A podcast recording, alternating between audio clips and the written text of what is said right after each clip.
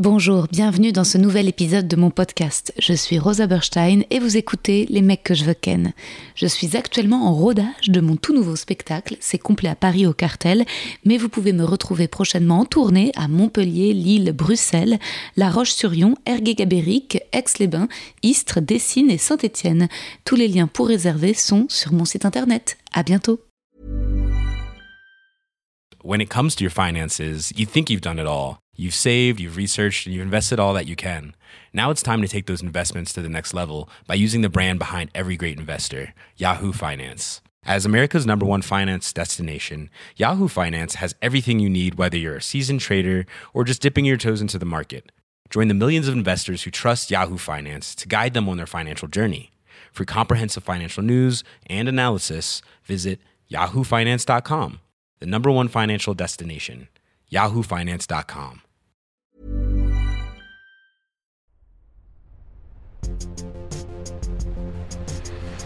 Les mecs, les mecs, les mecs que je veux ken. Mes chères auditrices, mes chers auditeurs, bienvenue dans le 29e épisode de mon podcast Les mecs que je veux ken. Épisode enregistré vendredi 13 novembre 2020 dans mon home studio de Reconfifi avec le grand, fort, solide Edgar Yves. Épisode très porté sur le stand-up, mais avec une partie Q extrêmement réjouissante. Je pense que ça vous plaira et que vous apprécierez la personnalité unique de mon invité, qui dès le départ se confie sur sa famille et nous laisse entrevoir les traumas de son enfance. Mon Zoom H6 Handy Recorder a fonctionné cette fois-ci, mais au début Edgar est un peu loin du micro, donc on l'entend de façon moins nette que moi, encore. Mais il se rapproche du micro au milieu de l'épisode et le son est meilleur. De toute façon, je chipote, hein. vous avez été plusieurs à me dire que le son de l'épisode précédent avec Verino était tout à fait ok et qu'il fallait que je reste zen. Et maintenant, le moment courrier des auditeurs. Vous êtes de plus en plus nombreux à me faire des retours en DM sur Insta, des compliments ou des critiques parfois. C'est l'épisode avec Raphaël Enthoven qui suscite toujours le plus de polémiques. Beaucoup d'écoute pour l'épisode avec Tristan Lopin, gros carton. Et maintenant, je vais vous lire l'avis Apple Podcast déposé par Manon. Entre guillemets. Juste génial. Merci Rosa pour les bons moments passés à vous écouter. C'est la vie drôle, beau, parfois dérangeant, questionnant, divertissant, authentique. J'attends avec impatience de pouvoir voir Rosa sur scène, et à ceux qui écouteront, équipez-vous de votre second degré. Merci à toi Manon. Merci pour les 5 étoiles, c'est adorable, ça me touche. J'ai l'impression d'être Lady Di qui reçoit des lettres de fans à Buckingham Palace. Vous aussi, vous avez regardé The Crown? C'est pas génial. Et j'adore la musique de, de début du générique. C'est trop émouvant. C'est limite un peu triste. Allez, je vous souhaite une merveilleuse écoute de cet épisode étonnant. Et je suis sûre qu'Edgar saura vous toucher. Ah oui, ah oui dernière chose. Euh, petit erratum, à un moment, je dis Orviller au lieu de Trierweiler. Voilà, j'ai confondu le nom de Marabine avec celui de l'ex de François Hollande. Et aussi, je vous préviens, je bip deux noms dans cet épisode, ainsi que le nom d'un lieu. Comme vous pouvez l'imaginer, Edgar et moi évoluons dans les mêmes cercles de l'humour. D'ailleurs, nous avons tous les deux joué à l'Européen mardi dernier pour les Étoiles Espoir Humour 2020 du Parisien. C'était une émission avec donc un petit euh, public payé, hein, confinement oblige, mais ça s'est super bien passé et la capta sera diffusée sur Comédie Plus le 4 janvier. Ah, voilà. Et toute dernière chose, euh, on a été, les gars, numéro 2 des tendances des podcasts populaires sur Spotify. Incroyable et l'épisode 30, bah, ça, va être, ça va être quelque chose. Hein. Oh D'ailleurs, si vous devinez l'invité, faites une story sur Insta avec la photo du présumé guest selon vous, en me taguant donc at Rosa Berstein, hashtag les mecs, euh, les mecs que je veux ken. Et le gagnant du concours aura deux invitations pour mon spectacle au point virgule dès que je rejoue, décembre probablement. Plus, on ira dîner ensemble à Misnon, juste à côté. Allez, j'arrête de papoter et vous souhaite une très divertissante écoute.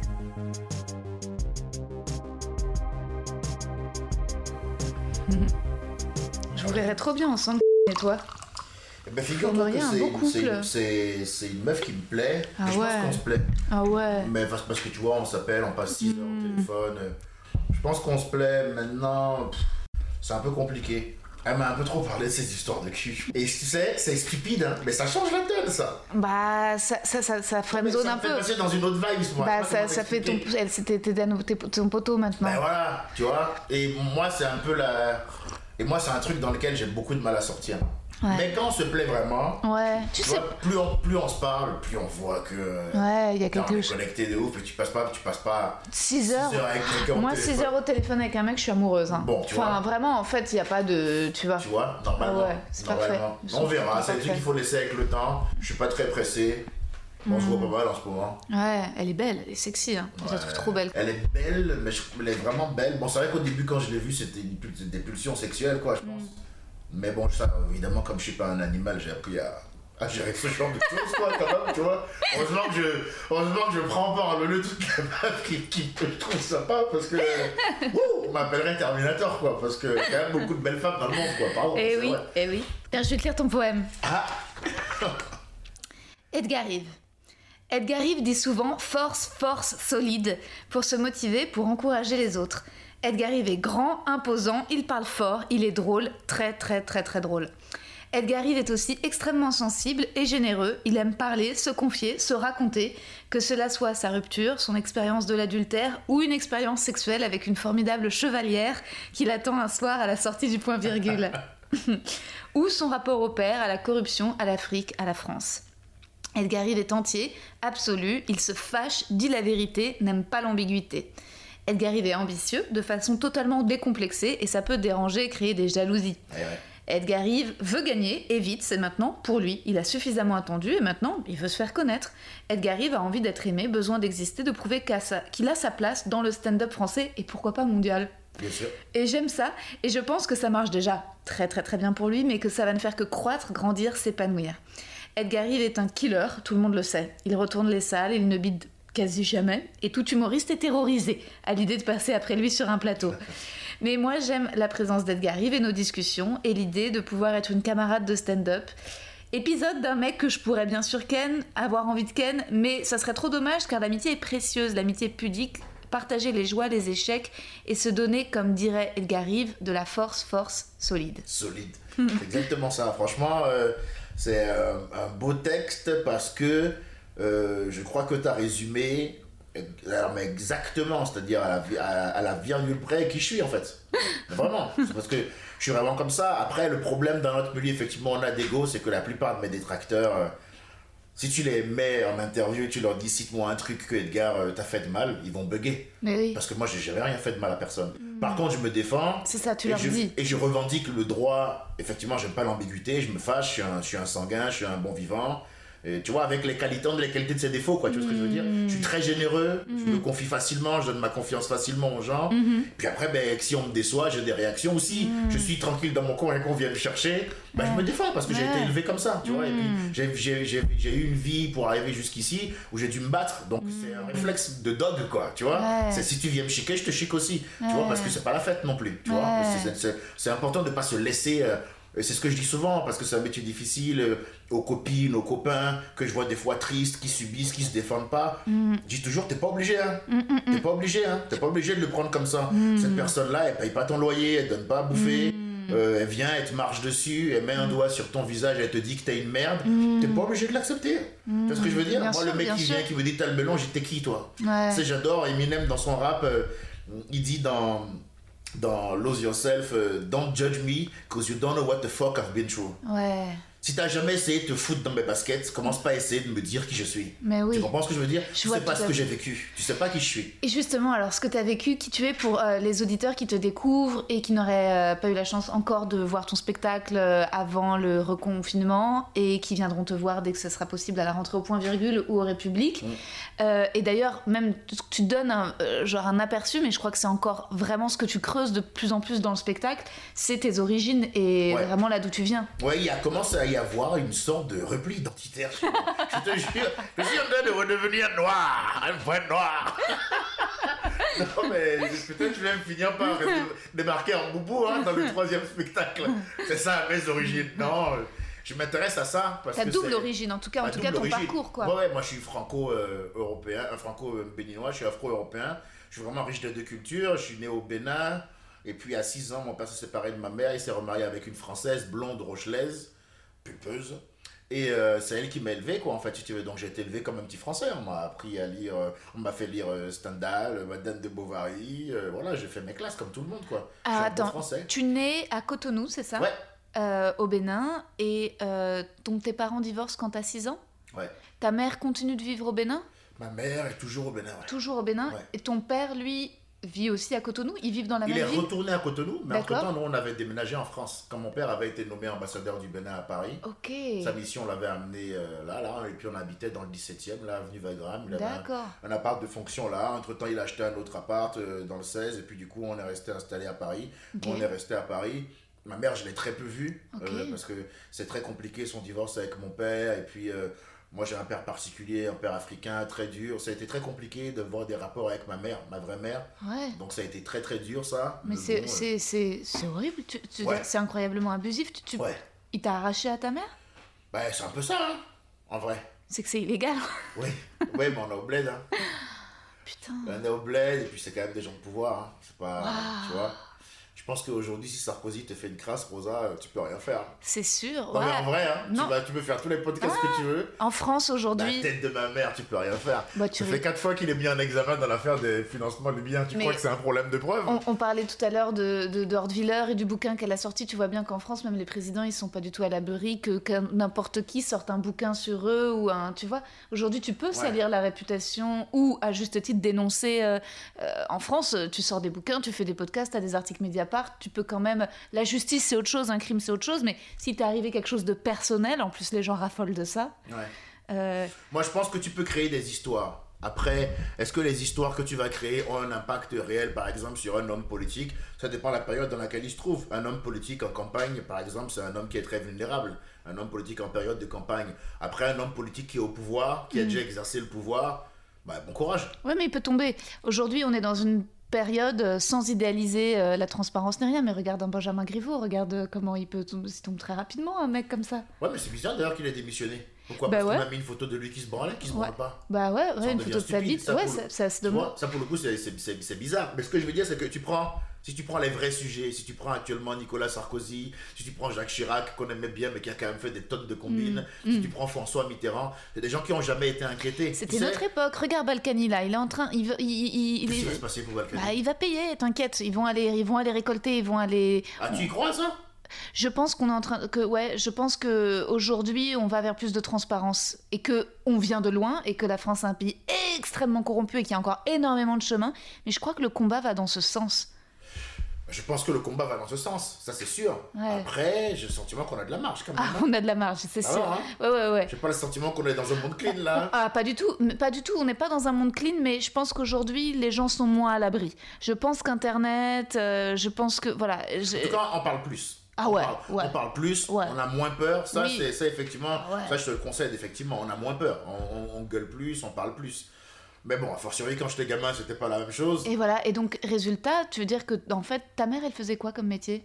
Ma mère, elle faisait rien. Tu sais, malheureusement, c'était dans la pure tradition africaine, quoi. C'est-à-dire. euh, Femme au foyer. Ouais, voilà, tu t'occupes des gosses et puis le, le- le vieux, il ramène de l'oseille. Le problème de ce système-là, évidemment, tu le vois venir à 10 000 km, c'est que si, si ton mari a plus envie de toi, tu te retrouves dans la merde. Et puis c'est c'est une meuf que là- qu'il a récupérée quand elle faisait des études, donc tu vois, qui avait pas de diplôme, des trucs comme ça. Mais c'est une, une vraie lionne, Ouais. tel, tel, tel mère, tel fils. Comment elle a fait pour se reconstruire, elle Bah, c'est au fur et à mesure, elle s'est lancée dans des petits projets, elle a galéré pendant un sacré bout de temps, évidemment, mais elle s'est accrochée. Et puis Financièrement, il il l'a pas aidé. euh, Pas que je sache, Oh putain. pas que je sache. C'est pour ça aussi que nos rapports ont été compliqués avec mon daron. Ouais. Tu vois, ça, on a toujours eu des rapports très conflictuels jusqu'à ce qu'on se fâche vraiment et qu'il me foute à la rue. Mais euh, ouais, j'ai toujours eu des rapports compliqués. euh. La famille, c'est un- c'est c'est une source de, Mm, de, de beaucoup de, de blessures chez moi. bien sûr. Ouais. Ça, ça, tu vois, j'ai perdu des proches, euh, j'ai perdu ma petite soeur de 3 ans quand j'avais quand j'avais euh, j'avais 12 ans, c'est noyé dans notre piscine. Moi, j'ai vécu des ça a foutu une ambiance de merde dans ton podcast tout ça. Mais pas du tout, t'inquiète, c'est le but aussi. Mais Enfin, ouais, moi, moi, j'ai je suis vécu- pas du J'ai tout. eu un parcours compliqué, ouais. Ouais, ouais, j'ai eu un parcours compliqué. C'était compliqué avec ma mère que j'ai pas beaucoup vue. euh, et puis, de toute façon, je pense que même si elle a fait de son Vous étiez combien de frères et sœurs euh, Cinq, Cinq, ok. officiels. Hein. Parce qu'après, on Cinq- est des noirs, quoi. Cinq de, de ta mère. Après, tu veux dire Non, a eu. alors, on est- ma mère, elle a donné naissance à ma grande sœur et à moi. D'accord. Au-dessus, il y a mon grand frère qui est d'une autre couche, D'accord. euh, burkinabèse, euh, qui est lui l'aîné de la famille. Ok. Euh, sa mère est décédée. Et euh, mon père s'est marié avec euh, donc, notre mère, il a eu ma grande sœur, moi. Puis il s'est séparé de ma mère, il s'est marié donc avec Virginie Dopchi, blanche rochelaise blonde là. Et il a eu mes deux petites sœurs métisses là qui venaient souvent me voir en comedy Ah, club. euh, D'accord. euh, voilà. Ça doit. Est-ce que de voir son père qui quitte sa mère pour aller avec une blanche, est-ce que ça, ça crée une haine des blancs? En fait, ça n'a pas. Je crois que ça n'a pas, c'est- ça a pas créé une haine des blancs parce que. Euh, c'est une bonne question hein, que tu poses. Parce que c'était pas dans ma nature. Je suis pas quelqu'un de haineux, moi. Tu vois je suis, je suis amour, je suis, comme tu dis dans ton texte, très, très, très, très, très sensible. Tu vois Mais vraiment euh, très, très sensible. Les gens ne le voient pas, mais je suis très, très sensible. Le moindre truc me touche. La différence, c'est que j'ai la capacité à le masquer et à faire genre tout va bien, solide. Tu vois ce que Ouais. C'est solide, c'est c'est un mantra, quoi. Tu vois, c'est une façon de vivre. Ouais. C'est c'est un truc que je me répète tout le temps, tu vois. C'est ma manière à moi de me me coacher, c'est mon mindset, quoi. Tu Ouais, vois ouais, ouais. et non, j'ai pas eu euh, une haine des Blancs, mais euh, j'ai peut-être eu une haine du système français européen, quoi, tu vois. Parce que moi, j'avais une manière de voir les choses, de les concevoir. Quand elle m'a eu, finalement, moi, j'étais un petit Africain, tu vois ce que je veux dire. Et j'ai toujours été un petit Africain au départ. Et Mm. elle, elle voulait faire rentrer euh, la culture Occidentale. occidentale dans mon esprit. Elle a réussi. Mais ça n'a pas été sans coup férir, quoi. Ah. Parce que je l'ai envoyé chier un certain nombre de fois. euh, et puis, forcément, c'est casse-couille. Imagine, Ouais. tu as une manière d'être, et puis on vient te dire, non, finalement, il faut. euh, Bah, c'est très colonisateur. Ben comme, voilà, euh, donc, je- donc euh, ton réflexe premier, si tu es bien constitué, c'est t'es qui toi? Ouais, Tu vois ce que je veux dire? C'est redescends en fait. C'est tu clair, vois clair. Euh, ça va pas se passer Et comme puis, ça. t'es pas ma mère. Puis t'es pas ma mère. Mais ça, elle a eu, ça- elle a eu droit à la pauvre. Ça, elle s'en est pris. Hein. T'es pas ma daronne, là, elle s'en est pris. Hein. Elle s'en est vraiment pris. euh, donc, euh, je pense que ça n'a pas été facile pour elle aussi. Mm-hmm. Bon, après, c'est les choix que mon vieux a fait. Je vais pas, euh, on va pas refaire le passé. C'est comme ça. À bout d'un moment, je me suis dit qu'il fallait faire avec. J'ai longtemps eu énormément de douleurs, énormément de manque de reconnaissance, des problèmes pas réglés. Et puis, euh, à partir du moment où j'ai commencé à faire de la scène, je crois que un, deux, trois ans plus tard, j'étais beaucoup plus calme. Parce que le public, euh, le public est venu combler un vide dans mon cœur. Et je pensais pas que c'était possible, mais c'est toute la magie de la scène. C'est une des raisons pour laquelle je le ferai jusqu'au bout de ma life. Euh, Comme j'ai toujours dit, euh, que je sois connu ou pas, euh, moi, à 85 ans, s'il faut, je ferai un stand-up au point de virgule. J'appellerai ça Far From Finished. Et tu vois, parce que c'est à ce moment-là que j'aime le stand-up. C'est pas, on n'est pas dans l'histoire de devenir une star ou pas. Je suis un gagneur, évidemment. Je suis un ambitieux. Tout le monde le sait. Et je sais, tout le monde sait que je veux devenir, je suis sûr que je veux devenir le meilleur. Ça veut pas dire que je veux écraser les autres. Il y a qu'en France qu'on réagit comme ça quand tu dis ça. C'est incroyable ça, tu vois. Ouais. Les gens en fait, ils t'en veulent de jouir d'une liberté que eux-mêmes n'ont pas le courage de s'offrir. C'est ça en fait. Tu vois ce que je veux dire? Il y a un tabou du succès en France et il y a un tabou autour de l'ambition. Ben oui, mais sauf que c'est pas toi qui détermine comment je suis dans la vie. Mm. Donc en fait, tu les emmerdes ces gens-là. Je veux gagner, je veux être le meilleur. C'est Mm-hmm. comme ça que je veux être un des meilleurs dans mon domaine. Je sais pas si je vais arriver à être le meilleur, mais en Mm-hmm. tout cas, c'est en pensant comme ça que je vais faire de grandes choses. C'est pas en me disant, alors qu'est-ce que je peux ambitionner, ne pas ambitionner pour éventuellement ne pas heurter la sensibilité d'autrui? Nique ta mère, c'est quoi cette histoire? C'est long. Mais oui. Mm-hmm. bon, on dit c'est long ton truc là. C'est trop long. Je veux gagner, pousse-toi. Si t'es sur la route et que tu fais chier, pousse-toi. Voilà. Mm. Si t'es prêt à m'accompagner, à participer, à m'apporter quelque chose, si on peut s'aider mutuellement, bienvenue dans l'équipe.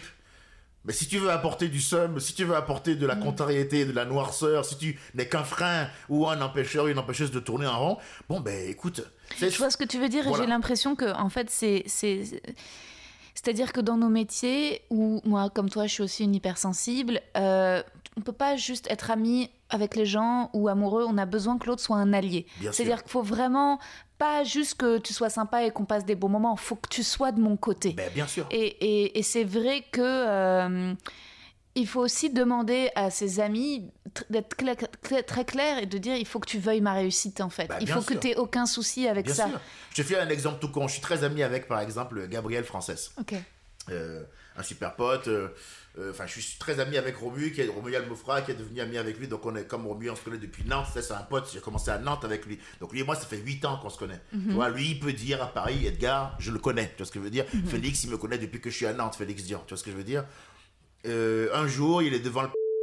Il y a une, un lot de connards qui sont en train de dire euh, oui Edgar il a le boulard machin et tout. Vraiment un lot de connards. Je, connais je, te- je les noms mais final, tu sais, je vais te dire un truc, c'est des gens que, bon, j'étais déjà plus fort qu'avant, moi j'ai continué de progresser, donc je pense que je suis encore bien meilleur qu'eux, et je pense que si tu reviens dans 2-3 ans, c'est le même genre de tocards qui sont à la même place en train de dire du mal sur le même nombre de personnes parce que au lieu de mettre l'énergie dans le travail, Ils ont préféré canaliser leur frustration en disant de la merde, en objectant sur les autres. En fait, on fait un métier de frustration, c'est sûr ça, Rosa. Par contre, le choix que tu fais une fois que tu es frustré là, c'est toi qui décides. Hein tu vois ce que je veux dire? J'ai toujours dit que c'était un taf où il fallait avoir la capacité à transformer la frustration en énergie créatrice. Si tu es capable de faire ça, c'est bon, tu es immortel. Si une fois qu'on te pique, qu'on t'a pas respecté, qu'on t'a pas considéré, qu'on n'a pas répondu à ton mail, ou alors en deux, trois mots, qu'on t'a donné le sentiment que tu étais une merde, si tu es capable de prendre ça quand tu rentres au soir, de dire Moi, vous me respectez pas, moi D'accord. Et ben je vais écrire un sketch Ouais. que quand je vais le jouer,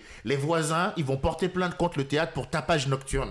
parce que je suis en train de faire du sale dans la salle. Et je vais vous obliger à tenir compte de mon existence. C'est comme ça qu'on gagne. Ouais. C'est comme ça qu'on gagne, d'accord? Ça sert à rien d'être là sur le côté, passer ton temps à chialer. Tout le monde souffre. Tout le monde souffre. La vie est faite de frustration. Le problème, c'est le système éducatif global. On a fait croire aux gens que le but de la vie, c'est éviter la souffrance. Tu te rends compte de à quel point la prémisse est fausse? En tout On- cas, on- c'est sûr que toi, t'as pas peur et ça, tu me fais beaucoup penser à mon père. Mon père, il te ressemble beaucoup. Il c'est quelqu'un de. euh, il a- maintenant, il est à la retraite, il a un peu changé, mais un peu comme ça, euh, dans le conflit où euh, très très pur, très passionné. Il produisait des films d'auteur, c'est un métier difficile. Il voulait Ouais. produire des films qui étaient, qui étaient exigeants, qui n'étaient pas faciles. Et, et parfois, ça m'arrivait de débarquer au bureau de mon père. Il était au téléphone avec une banquière qui lui avait mm, mal parlé, manqué de respect ou dire qu'il qu'elle elle l'avait réussi à lui faire sentir comme une merde. Et il hurlait. Mais, et donc, je me souviens de mon père qui hurlait. Et c'est comme si, euh, en fait, les gens doux, je les vois un peu comme des faibles, parce que j'ai le modèle de mon père, et à la fois, je l'ai vu quand même dans des états de souffrance assez dingues, à être boulimique, à manger des, des plats de pâtes d'un kilo en 30 secondes. Il a fait un infarctus. Ouais. Enfin, tu vois, je veux dire, ça Ouais. l'a mené loin, en Ouais. fait, ce- cette façon de vivre. Et, et, et c'était pas qu'au travail. Parfois, il portait tellement ça en lui, cette, cette colère, cette rage, que si on était dans la rue et qu'il y avait, je sais pas, un vélo, une bagnole qui passait devant nous au mauvais moment, même si c'était nous qui étions en tort et qui traversions en rouge, il commençait à taper sur la voiture. Enfin, ça allait C'est loin. le problème. La chance que nous on a, Mhm. parce que moi je pourrais avoir ces, ces, ces dérapages-là. Je les avais d'ailleurs. C'est marrant que tu me le dises parce que j'avais ces dérapages-là. Ah ouais? Avant j'étais quelqu'un. euh, Bagarreur? Bah ouais, si tu me faisais chier, trop chier, trop longtemps, je te tartais, hein, vraiment. Et je pense que même si je le dissimule, je pense qu'aujourd'hui, des fois dans mes yeux, on sait que c'est là quelque part. Tu vois? Ouais. C'est quand la dernière fois que tu t'es battu? Il y a mille ans. Ah, quand même. Ouais, il y a mille ans, franchement. C'était quoi Tu te souviens, c'était quoi la dernière bagarre? La dernière fois que je me suis battu, c'était face à un raciste qui Ah. m'avait euh, qui m'avait traité de sale noir. Je me souviens, j'étais au bal de, la, de ma, ma fac à l'époque, l'ICES, ok. Institut euh, catholique d'études supérieures, qui est encore là, donc je le salue. Euh, mais c'est euh, s'il nous écoute, hein, je sais pas. Carrément. mais c'est voilà, il y avait le bal de promo, c'était très catho, tu sais, la. Yule, euh, Jésus d'abord, D'accord. Jesus first. Donc toi, t'es catholique? Non, Non, non. mais c'était un institut catholique. Je Bah, suis catholique, je suis baptisé, mais je suis baptisé à l'insu de mon plein gré. Donc pour moi, ça compte pas. Tu vois, on m'a pas consulté en fait. Ah ouais. Donc c'est vous, vous avez fait un truc Ouais, sans ta et permission. sans ma permission. Ouais. Donc viens, moi maintenant que je suis lucide, je fais ce que je veux quoi. Et pour le moment, ce qui m'intéresse, c'est faire des Uber Eats. Donc on va voir après par rapport à la communion, tu vois. Mais pour le moment, on va rester en mode poulet braisé quoi. C'est ça l'objectif du moment. Et là, Mais- t'es à la fac je suis à la fac, balle de promo. Et je danse avec euh, une belle brune, j'étais fou amoureux d'elle, euh, Amélie, euh, magnifique meuf.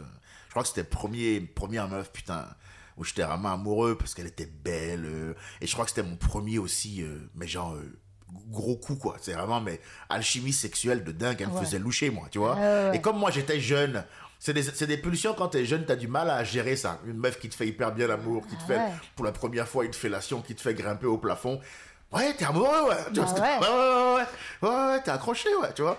Donc j'étais fou amoureux de la meuf et tout. Et puis on danse au bal de promo. J'étais venu justement vêtu d'un boubou, de la tenue traditionnelle euh, euh, béninoise. C'est un agbada, on appelle ça chez moi, avec. euh, c'est une sorte de grande, grande robe, la grande. comment on appelle ça? Couve, couve, couve ou comment, on appelle ça? J'ai oublié. Bon, bref, c'est un truc d'apparat, mais très beau qui tape à l'œil.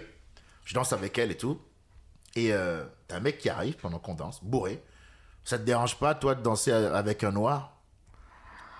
Et je et là je en fait je ma ma meuf me connaissant très bien elle serre très fort mon bras à ce moment-là et je sais que c'est sa manière de me dire je sais que tu vas le faire mais j'ai vraiment pas envie que tu le fasses on Ok. passait un bon moment N'y va pas. mais n'y va pas quoi je sais que c'est ma meuf qui est en train de me dire laisse béton sauf que bien sûr que non madame Ah non, ouais. Bien sûr que non. Ah non. Donc je dis, t'as dit quoi toi? Et il me fait rentre dans ton pays. Et donc là, comme je sais que je vais le- l'assassiner, je, je, je comme ma meuf et je dis euh, tiens décale-toi chérie. en fait c'est marrant parce que elle me connaît tellement bien que en fait dans le décale-toi je l'ai dit avec une froideur chargée d'une telle haine qu'elle n'a même pas cherché. Oui, oui, elle te à- retenir. Non non, elle s'est décalée. Tu vois ce que je veux dire? Et l'autre je lui ai pété le nez par contre quoi. Voilà. T'as eu raison. Tu lui as mis un coup de boule, ça lui a pété Bah, le ça nez. lui servira. euh, Qu'est-ce que tu veux Qu'est-ce qui d'où il va insulter les gens lui aussi Ben, c'est ça, parce que. Mais d'ailleurs, euh, ils m'ont viré euh, trois jours. euh, je voulais me virer trois jours de l'ICES. Tu te en rends fait. compte C'est lui qui, c'est- toi qu'ils ont viré mais d'ailleurs, mon père est venu. Ah Mon père est venu parce que mon père, malheureusement pour eux, il allait mater Roland Garros avec Philippe de Villiers, qui était le boss de leur truc là-bas. Mm. Donc, effectivement, j'ai pas été viré, ouais. J'ai pas été viré, mais euh, puis j'étais là parce que j'étais fils d'ambassadeur, j'étais fils de quelqu'un. Donc, de toute manière, à ce jeu-là, euh, j'avais des armes aussi, quoi, à faire. Ouais. valoir. Et puis, de toute façon, moi, on m'a élevé comme ça. Je me défends, c'est comme ça. T'arrives, tu me traites de sale noir.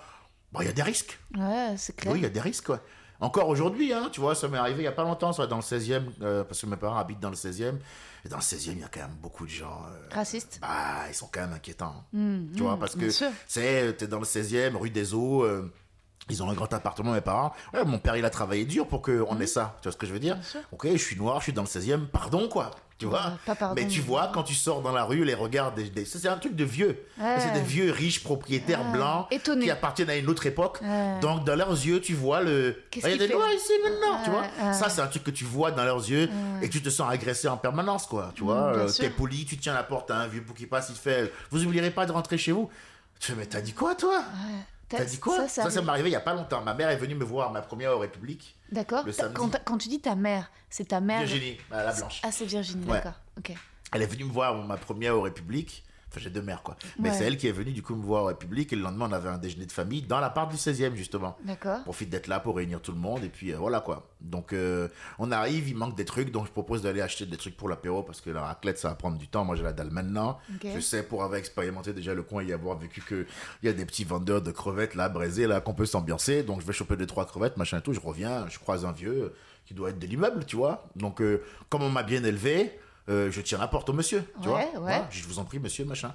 Et le mec, il passe, il était avec son fils, lui devait avoir 80 piges, son fils de 50, 60, Ouais. et puis le petit-fils, quoi, de, euh, de 20, 18. Les trois générations. Les trois générations étaient là. Et euh, donc la, pre- la première génération, le fils de pute, il passe, et il me fait, ouais, euh, vous oublierez pas euh, de rentrer chez vous et tout.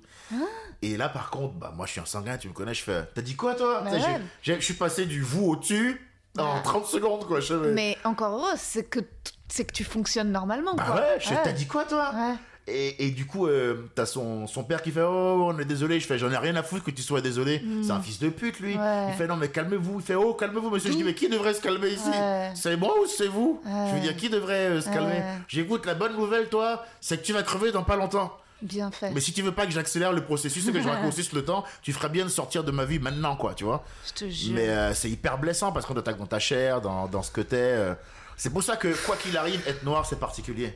Et ça il faut le res- ça il faut le faut, le- faut le faut le savoir quoi, tu vois. Quand t'es une meuf c'est euh, difficile aussi, mais quand t'es un noir c'est particulier aussi. Je vais être chiante. Pourquoi? C'est pour ton chewing-gum. Ah merci.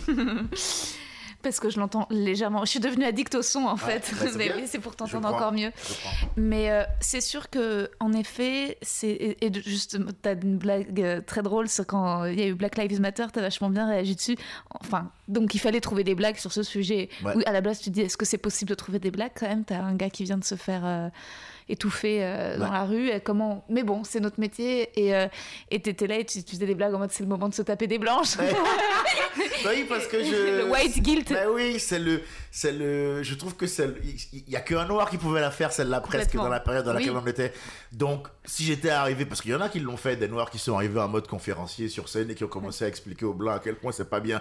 Sauf que c'est pas drôle, ça, ref. ouais, faut faire des blagues. C'est quelle sûr. partie qui est marrante, tu vois?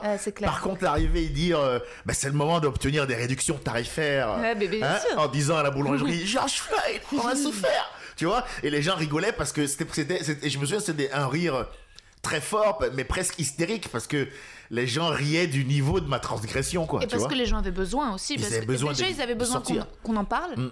De que, ce, que ça existe sur scène, que cette parole soit là, parce que c'était tellement l'actualité, c'était tellement euh, qu'on trouve des blagues, qu'on puisse rire, et puis, et puis parce que c'est vrai. Ouais. Enfin, je pense qu'il y a aussi une part de, il y a une part de encore heureux que, encore heureux qu'il y ait une culpabilité blanche. Bah bien sûr. Et puis la vraie question, c'est est-ce que ce sketch euh, va traverser le temps? C'est ça que je me suis toujours demandé. Bah là, euh, Est-ce qu'il sera écoute, pas un peu euh, passé de mode moi je, suis un- moi, je suis une optimiste. Là, je suis très heureuse de l'élection de Biden et de Kamala Harris et de savoir qu'on Ah, a une, vice-présidente qui est, qui est noire et indienne, métissée, qui est si intelligente, si belle, si puissante, et puis qui donne l'exemple et qui peut-être, moi j'espère qu'elle va être présidente après Biden, parce que lui il est pas tout jeune le gars. Mm. Et normalement, s'il Elle a décède, bonne voix, apparemment. Ça peut être c'est ça, possible. hein. ça serait possible. Et Mm. je pense qu'elle serait, serait élue. Et t'imagines, ça veut dire, ouais, on aurait voilà une, euh, Ce serait super. ça serait incroyable Mm. comme exemple. euh, Et c'est vrai que, euh, en fait, il y a pas mal de similitudes euh, entre le combat féministe et, et le combat Black Lives Matter, qui Bien est sûr. que, en fait, ce que- ce qu'on demande, c'est de dire, en vrai, si tu traverses pas ma vie, ne présume pas. Et, et ce, que, ce que les femmes disent, c'est vraiment, en fait, euh, se faire harceler au quotidien et vivre ce qu'on vit. On vous demande pas de pas être d'accord ou pas, on vous demande d'admettre qu'en fait, à partir du moment où vous n'êtes pas dans, un- dans le corps, dans la chair d'une femme, il y a des choses que vous ne comprenez pas, que vous ne pouvez pas imaginer. Bien sûr. Et que euh, c'est aussi ce que les blancs doivent accepter, c'est que tu ne traverses pas la même vie et tu ne te les, enfin, que le contrôle au faciès c'est une réalité et que même si c'est sournois, mais que mais que un regard, une remarque, même en fait à vrai dire, même sans la remarque, même un regard, c'est insupportable. Il y a des regards insupportables. Il y a C'est- des regards qui sont insupportables, bien sûr. Mais ce que tu dis est, est profond et est juste parce que je pense que c'est un truc qu'il faudrait élargir et appliquer également dans notre métier, que moi j'applique systématiquement. C'est-à-dire que moi je juge pas les gens, Ouais, je juge leurs actes. ouais. Tu vois la nuance Ouais. C'est-à-dire, moi, d'office, quand je te rencontre, toi, Rosa, Ouais. j'ai aucun a priori sur toi. Bah oui. Je peux dire, ah, elle est même mignonne, rigolote, pétillante, tu vois ce que je veux dire Ouais. Mm. Mais j'ai aucun a priori sur toi. Comme je suis un mec, je te regarde physiquement, je me dis, elle est chou, ok, très bien. Après, je passe à autre chose, tu vois J'ai pas d'a priori sur les gens. Et c'est un métier où il y a beaucoup de gens qui se sont fait une spécialité de ça, tu Mm. vois Que je te disais, le jugement, le je pense que ce mec est comme ci, comme ça. Mec, perds pas ton temps avec des sketchs. C'est vrai qu'il faut pas se comparer, mais parfois, euh, et, et- et là c'est plus facile maintenant, je trouve, de connecter. euh, finalement, le reconfinement crée un truc, mais même crée une nécessité de camaraderie. Ouais.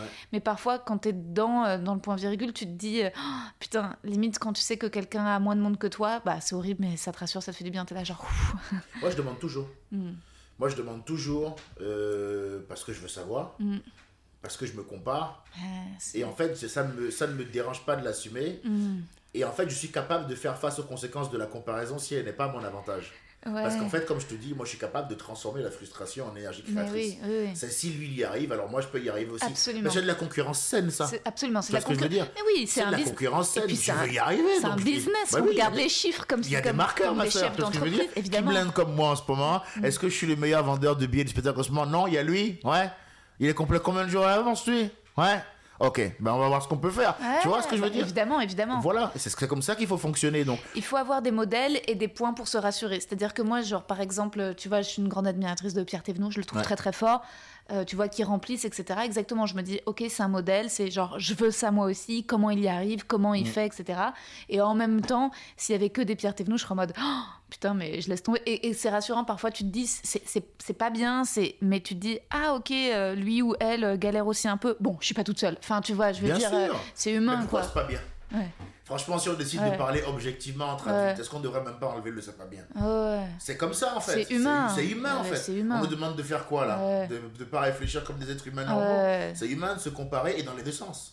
Ouais. Parce que tu veux pas, t'as envie d'être le premier, mais t'as Ouais. sûrement pas envie d'être le dernier par Non, contre. ça c'est clair. Premier, tu sais pas si tu vas y arriver, mais alors par contre, t'es sûr que dernier, c'est pas la place que tu veux, en tout cas normalement. Hein. Tu veux pas être la dernière roue du carrosse. Ah bah non. Moi, bien sûr que je regarde. Tu sais, Pierre, il joue, il joue avant moi les mardis. Mm. Quand j'arrive, je demandais toujours combien il avait fait Pierre. Parce que pour moi, c'est c'est, des, des rivaux, quoi. C'est pas des concurrents, parce qu'on n'est pas en concurrence. C'est pas- On n'est pas en, Mm. Et en même mais temps, on n'est pas a- en concurrence pour vendre des places, ou on n'est pas en concurrence dans notre Non. humour. Mais on est rivaux dans le sens où c'est, c'est toujours bien d'avoir de la Euh, rivalité. Vous jouez dans le même théâtre, donc Mm. on est tous rivaux, mais en même temps, ce que moi je trouve ça, ce que je trouve agréable dans le stand-up, c'est que, étant donné qu'on a des personnalités, des styles, des spectacles différents, en vrai, on est euh, aussi alliés parce que si l'un recommande, parce que les gens peuvent venir voir deux spectacles, ils verront deux spectacles Bien complètement sûr. différents. Entre Bien sûr. Pierre et toi, il y a un monde. Mais d'ailleurs, entre Bien sûr. beaucoup de gens et toi, vous êtes très, différents. Et notamment, euh, notamment de ton parcours, Mm. de- du fait d'être fils d'ambassadeur, parce que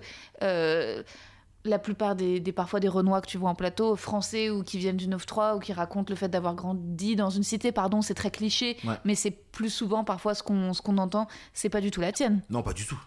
Pas du tout. Moi, j'ai grandi dans l'oseille. Moi, j'ai grandi dans le 16e. J'ai grandi avec des parents qui avaient les moyens. j'ai un vocabulaire, un langage châtié quand je veux, euh, en général dans la vie. Après, sur scène, parfois, je suis un... En fait, j'ai évolué. Je pense, j'étais avant, j'étais vraiment... euh, j'ai gagné le concours d'éloquence nationale en France quand j'étais en terminale. Donc, j'ai toujours euh, très bien parlé français. Et après, je me suis rendu compte en évoluant que c'était pas vraiment moi, ça. Je pense que le vrai Edgar, euh, il se rapproche un peu plus de, de Roger du Gers, euh, tu sais, euh, Ouais, ouais. qui grille du cochon, qui boit de l'eau de vie et qui dit Bernard, tu nous casses les couilles. Ouais. Tu vois, je sais pas, il y a un charme là-dedans. Il y a un charme là-dedans que j'aime bien et je pense qu'il se rapproche plus de qui je suis. Et d'ailleurs, quand tu viens voir mon spectacle, c'est un mélange des deux. C'est-à-dire qu'à Mm. un moment, je vais employer un vocabulaire très soutenu où les gens ils sont en mode ah ouais, et puis après, je vais dire euh, et l'autre salope là qui m'a cassé les couilles, tu vois. Ah, c'est pour puncher. C'est les deux, tu vois. Ouais, il faut un peu de tout, tu vois, dans le spectacle. mais Faut que tu vois que je suis intelligent, mais il faut aussi que tu vois que je suis un élément perturbateur, quoi. et puis il faut un pas. peu salir. Les gens, ils viennent Ben, là. bien ils, sûr. C'était trop propre ce que je faisais avant, justement. Tu vois. D'ailleurs, Pierre m'avait dit à l'époque, parce que ça fait longtemps qu'on se connaît et on a fait beaucoup de plateaux ensemble. Et lui, il connaît mon style d'avant pour le coup. Et Pierre m'appelait euh, le gendre idéal de là-bas. Ah ouais. C'est pour te dire à quel point ça ne correspond pas au Edgar que tu connais, toi, Ah par exemple. Tu dirais jamais tout. que je suis le gendre idéal de là-bas, Ah, tu non, vois. non, ça n'a rien à voir. Ah ouais. On est passé à l'opposé, tu Ouais, vois. C'est pour te dire à quel point avant, j'arrivais sur scène avec une petite veste, Ah ouais, tu vois. Ah oui, on était sur un autre flow. hein. Tu tapes sur YouTube Open du rire Edgar Yves, tu regardes mes premiers Open du rire, ça marchait avec la salle, mais c'était très loin de qui je suis. Antoinette dit souvent en parlant de moi c'est sans doute le changement euh, à 360 degrés le plus radical qu'elle ait vu euh, dans l'humour, quoi. Tu vois, elle m'a toujours dit, mais c'est incroyable, Ah. Est-ce comme que, ça tout jeté. Est-ce que ça correspond à euh, ta blessure amoureuse? J'avais commencé un peu avant. Après, c'est vrai que la, ma blessure amoureuse, ah, ça, je pense, ça a mis le dernier boost, quoi. J'ai l'impression. Hein. Ouais, ça a mis un boost. T'as vu l'année que j'ai signé euh, Bah, un, un le- coup entre le d'accélérateur. moment où je chialais sur le trottoir du ça- Paname Ça veut et dire, maintenant, j'ai rentré des buts, hein. Mais ça veut dire qu'en fait, il te faut des, des blessures narcissiques pour, euh, le pour pire, euh, mais je crois, faire le des pire, kilomètres. Rosa, c'est que, en fait, je pense que chacun a, a sa motive, mais il paraît évident, après expérience, ça fait 8 ans que je fais ça, j'ai écouté Blanche Gardin en interview, beaucoup d'autres personnes en interview, et je crois que tout le monde euh, discute et parle en permanence de ce rapport qu'ont les artistes à la souffrance. Cette souffrance-là prend différentes formes selon les artistes, selon les parcours de vie. J'ai quand même l'impression que moi, j'ai besoin qu'il m'arrive de gros trucs et que je, moi, je pense que ma force est dans l'adversité parce que je me suis toujours battu contre mon père depuis que je suis petit. Donc, j'ai toujours eu ce côté un peu combattant, un peu je vais te prouver que, tu vois. Donc, euh, je pense que, ouais, quand il m'arrive un truc, euh, bon, ma, ma copine c'était dur, donc je pense que j'ai quand même chialé pendant 2-3 mois. On m'a vu, j'étais pas bien. Ouais. Puis par contre, il y a un matin où je me lève et je dis par contre fuck, quoi, tu vois. Mais ça t'a mis dans une espèce de d'état constant d'intranquillité. Ouais.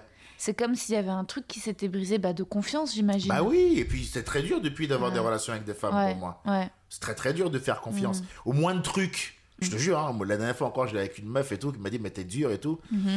Parce que j'ai besoin de m'assurer que, que t'es quelqu'un avec qui je peux baisser la garde. Ça veut dire qu'au début, je suis euh, bien évidemment galant, tout ce que tu veux, je fais les choses très très bien comme type, il n'y a aucun problème. Mais si tu fais un truc de travers, c'est compliqué, hein. Par rapport, tu pas, pas précisément? Bah écoute, précisément, par exemple, il y a pas longtemps, je datais une meuf euh, que je vois plus d'ailleurs, parce qu'au final, elle m'a cassé les couilles, donc c'est moi qui l'ai, qui l'ai nexté un peu et tout.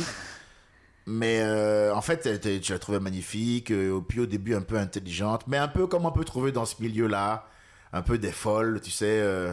je dis souvent, dans ce milieu, il y a des gens qui, à défaut d'avoir, d'avoir travaillé, de s'être créé une personnalité, font semblant d'en avoir une. Mhm, Ça, tu vois pas tout de suite euh, le poteau rose dès que quand tu connais les gens. C'est pas écrit sur leur front, euh, Mhm. tu vois, élément euh, Perturbateur. perturbateur ou mensonge, tu vois.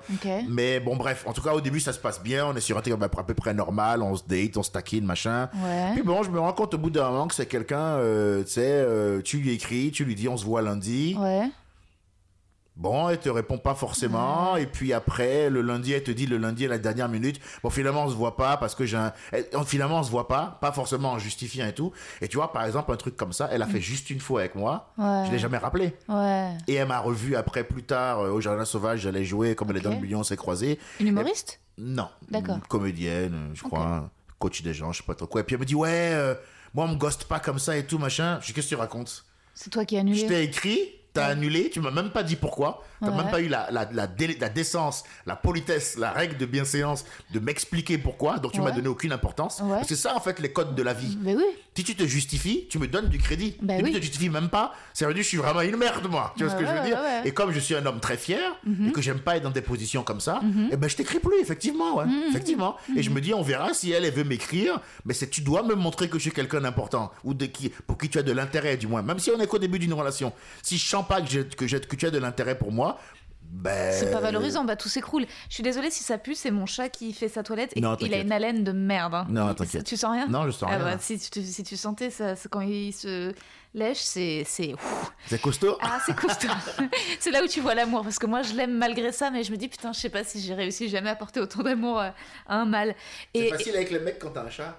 Euh, ouais, il y a plein de mecs qui aiment les chats. Ouais. Qui aiment, euh, Non, non, puis il sait quand disparaître. mais là, c'est vrai qu'il est, il est sur moi un peu en mode euh, gardien. Il est posé, ouais. Mais il, il a envie de participer à la discussion. Mais et avec cette nana, d'accord. Donc il y a, donc il y a eu ce, ce, rendez-vous elle, elle a avorté. trouvé que j'étais vachement dur parce que moi je tiens le. Tu lui as pas redonné de deuxième chance? Bien sûr que si. Ok. Bien sûr que si. Sauf qu'elle a plus ou moins refait ça. Merde. Et, euh, Elle a quel âge? Ben, Presque 40 ans. hein. Ok. 39 ans. Donc euh, l'intérêt quand même, c'est je me dis je vais aller avec une dame. Ouais, elle- c'est une Il y adulte. aura une euh, certaine tenue, elle a ouais. fait ses classes, elle connaît tout, machin ouais, et elle a pas peur. Bon après c'était un super coup, ça m'a motivé à lui donner une deuxième chance Ah aussi. ouais. ah ouais, ouais, ouais, bien Mais sûr. après, je suis, je suis trop vieux pour me laisser... euh, C'était pas la nana du point virgule que t'avais vu devant, qui t'avait attendu après le spectacle, la spectatrice euh, où tu m'as raconté. Elle, tu l'as revue? Non. Ah ouais, sérieux? Ouais. Pourtant, c'était un coup de ouf. Ouais, c'est un coup de ouf, mais je sais pas, j'ai pas senti le truc. Ah ouais? Bah, tu Ouais. l'as t'as son numéro au pire. Bien euh, sûr, mais en fait, c'est pas. On a grandi, quoi. Ouais. Donc, tu vois, à 15 ans, quand tu fais à 18, à 20, Ouais. à 22, à 24, 25, euh, tu rencontres un coup de ouf, c'est un motif pour rester. Oui, là, il faut plus. Mais quand t'as 33 Ouais, ans, ouais, on sent. Ouais. vois, moi, elle, te plaisait 33 pas, ans. elle te plaisait pas assez. Non, j'ai pas eu le truc, quoi. Ouais. Mais par contre, c'était un bon moment, ouais, mais ça, ça arrive, c'est partie Ouais, du, truc, quoi, Ouais, c'est partie du jeu. Toi, tu voulais ça, moi, je voulais ça, on l'a fait. Sans suite. Ben, ça peut être sans suite. Il peut y avoir une suite, mais il faut bien garder en tête que le fait qu'il n'y ait pas de suite, c'est une des options possibles. Ou sûr. alors, si tu veux t'assurer qu'il y a une suite potentielle, ben, à ce moment-là, tu couches pas avec moi directement, tu me dates, t'apprends Ouais. à savoir qui je suis, t'apprends à me connaître. Il y a quand même une manière de fonctionner. C'est pas Ouais. d'abord tu baises avec moi, et après tu vois si ça marche. Moi, je suis complètement différente là-dessus. Ouais. Moi, j'arrive pas à dater. Là, je suis en train plus C'est ou moins. marrant, il y a plein de gens qui arrivent pas à dater. Ouais, j'arrive pas à dater, je me fais chier, j'ai l'impression, en fait, j'ai l'impression de perdre la curiosité, euh, j'ai besoin de coucher tout de suite avec le mec, et je- je- mais- parce que j'ai besoin qu'il y ait un, un- un climat d'intimité directement pour, euh, pour avoir plus de désir, en fait. Ouais. C'est que j'ai l'impression que si on n'a pas couché ensemble, il y a toujours une espèce de barrière de... En vrai, on se connaît pas, on connaît pas nos corps, donc on parle, mais c'est très, je suis très étrangère de la situation. Alors Ouais. que je trouve que c'est beaucoup plus chouette de discuter et de rencontrer et de sortir et de dîner avec quelqu'un avec qui c'est bon en fait. Le sexe a déjà eu lieu. J'ai l'impression que que c'est que c'est rassurant en fait. Mais mais Je crois que c'est le bon mot. Je crois que c'est le bon mot et que c'est intéressant parce que c'est. euh, Comme c'est honnête, c'est lucide et c'est juste ce que tu dis. Mais ça donne de l'eau à mon moulin. C'est-à-dire que, euh, évi- évidemment, c'est rassurant. Une fois qu'on a baisé, on a baisé quoi. Oui, mais c'est pas pareil pour les hommes. Enfin, là, j'ai vraiment l'impression qu'il y a une différence. Alors, je sais pas si je l'ai déjà dit dans un autre podcast, c'est une théorie que je suis en train de, de développer.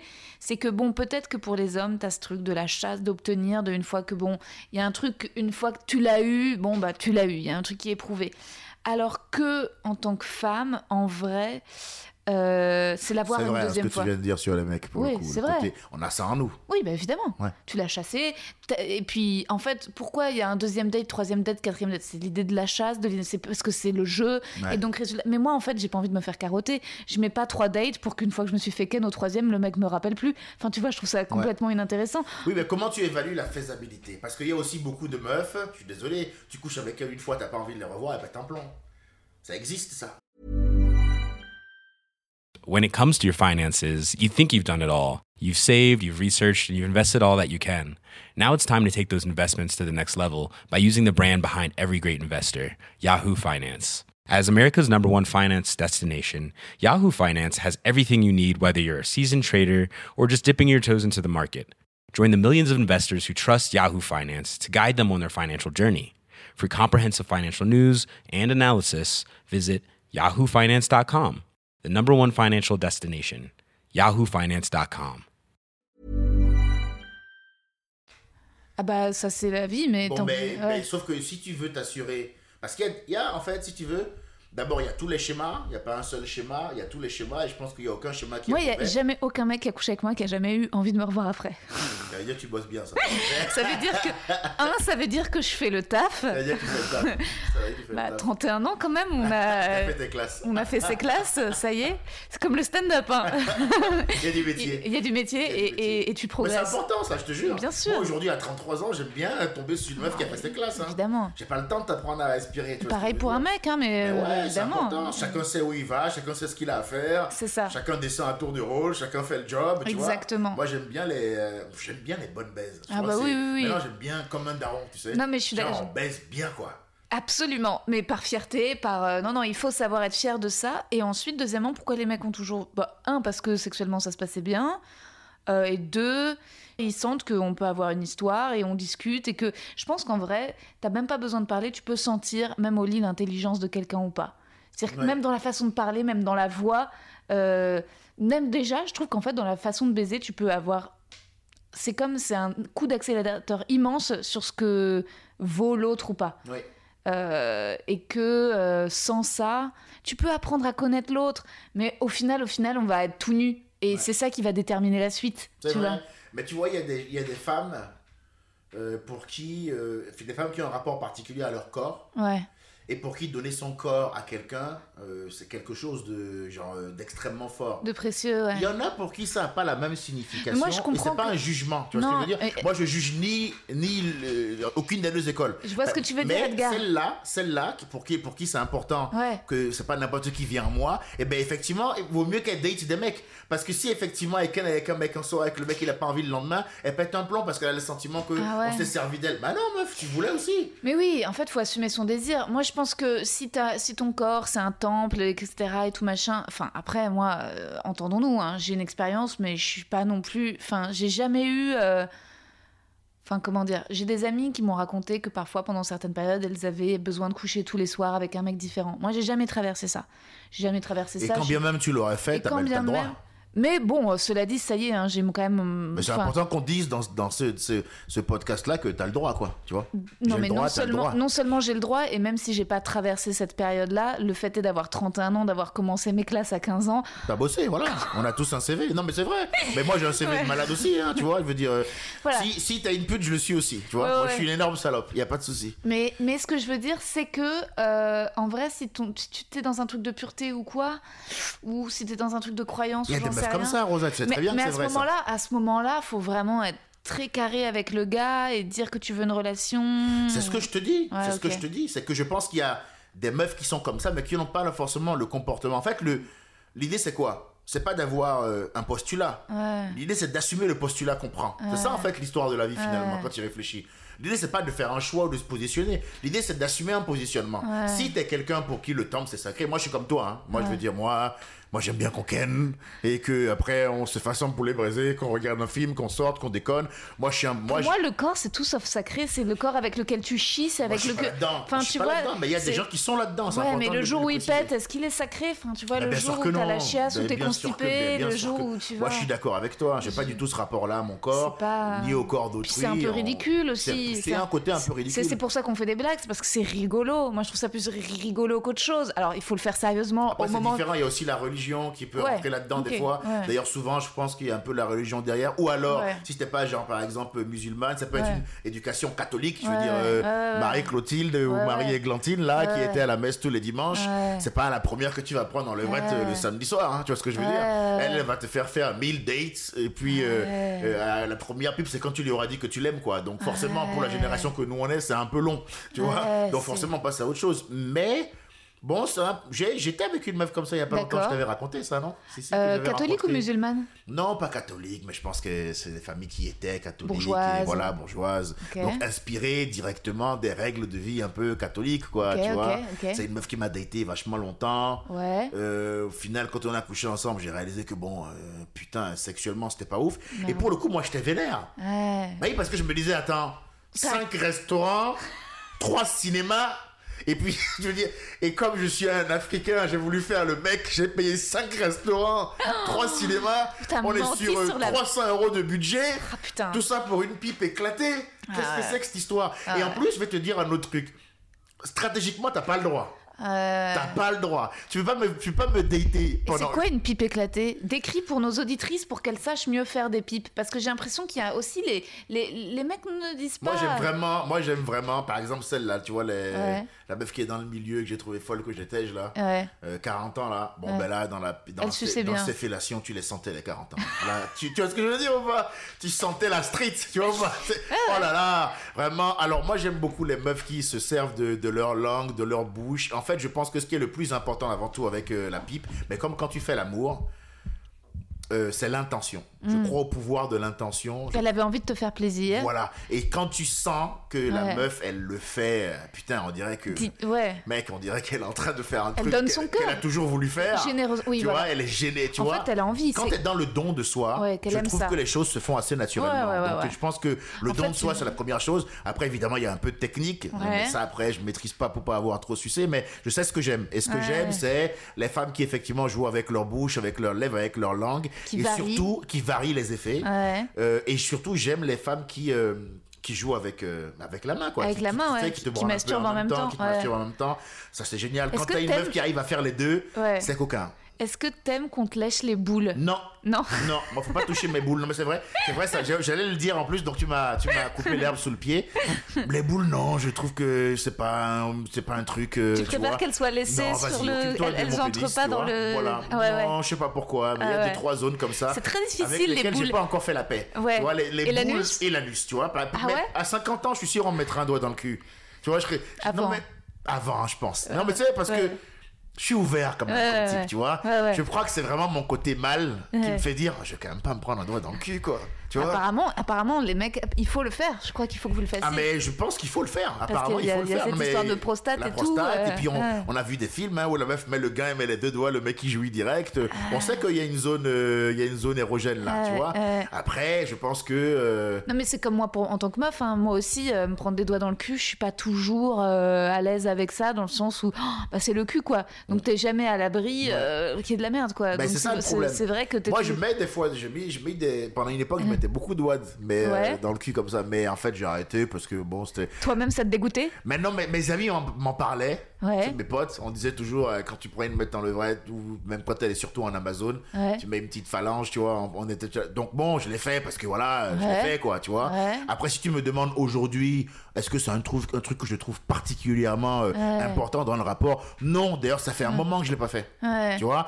Après, si on décide à un moment donné avec, parce que c'est arrivé avec une, quand t'es longtemps avec quelqu'un et je sais pas, vous êtes un peu bourré, vous décidez d'avoir du sexe un peu rough, Ouais, tu voilà. vois. Ouais. Là, vous faites des trucs que vous faites pas habituellement parce que vous avez envie de laisser place au côté animal qui est en vous. C'est le contrat. On veut se Complètement. faire du sale. Tu vois, c'est moi c'est là où je mets justement mon endroit de, de pureté, de cadeau, là où je me réserve, où je fais genre euh, ma meuf, c'est je me dis bon, tu vois, la sodomie, ça c'est clair que c'est pas un truc que j'offrirais le premier soir à personne quoi. Je me dis mais après si on est en couple, qu'on est un peu bourré, un peu défoncé, qu'on se dit allez, on va, et bah ok, mais faut Ouais. qu'il y ait au moins déjà six mois de relation Bien sûr. et que ce soit, ça devienne pas euh, tous les soirs la fête à De toute manière, moi, de toute manière, moi, euh, une la petite sodomie, cerise sur le gâteau. la sodomie, c'est un truc que je n'aime pas.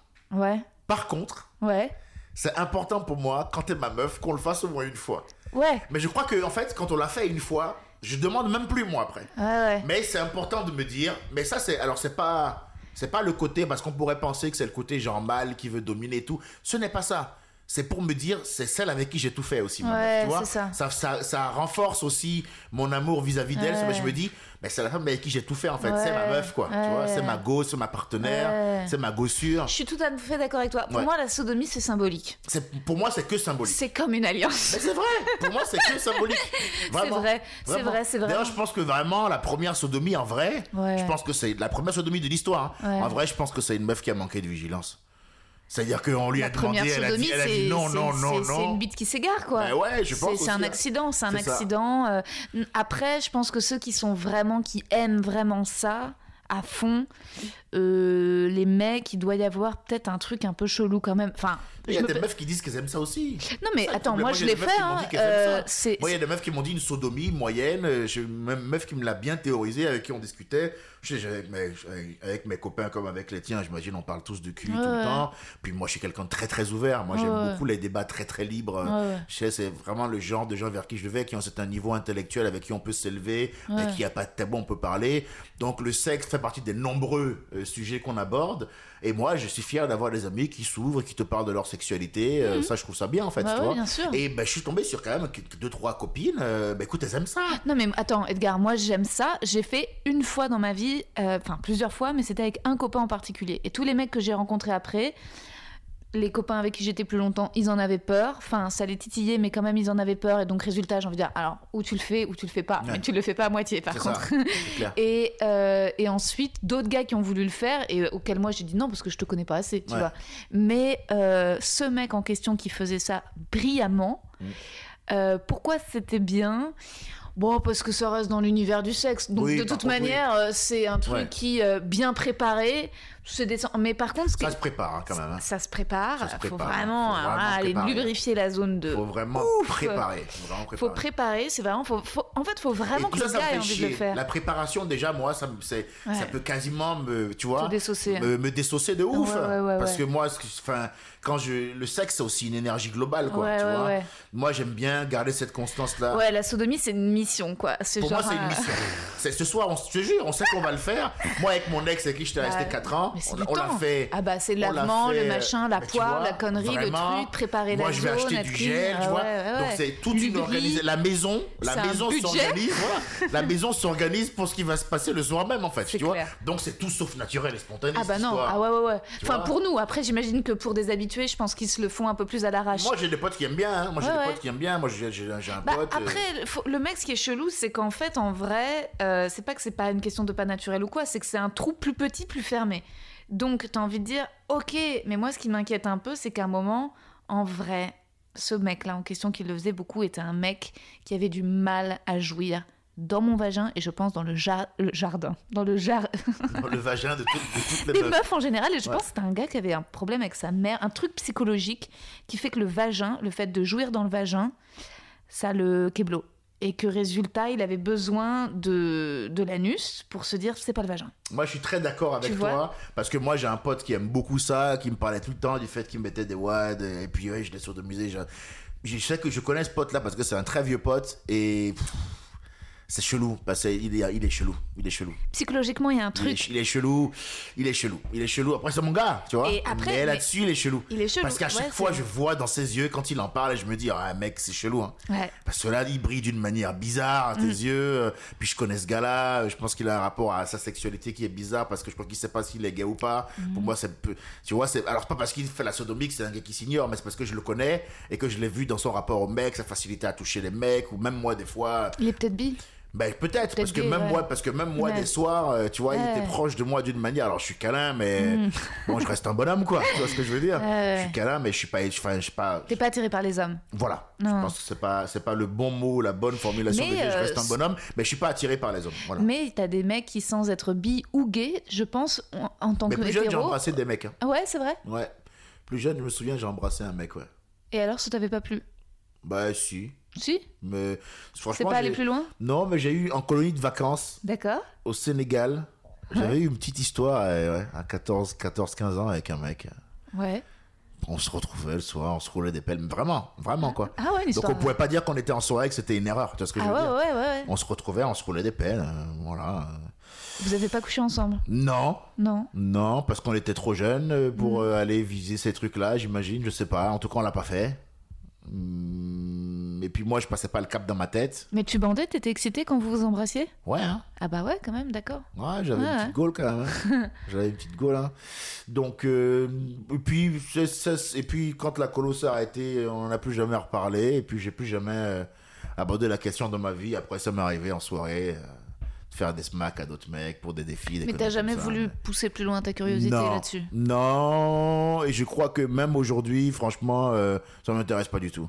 Je crois qu'à ce moment-là, c'est un truc que je voulais tenter. Tu sais, moi, j'ai Ouais. toujours été un véritable explorer, quoi. Ouais. Ça qui me caractérise, c'est que je tente des trucs, quoi. Je suis Ouais. vraiment très ouvert.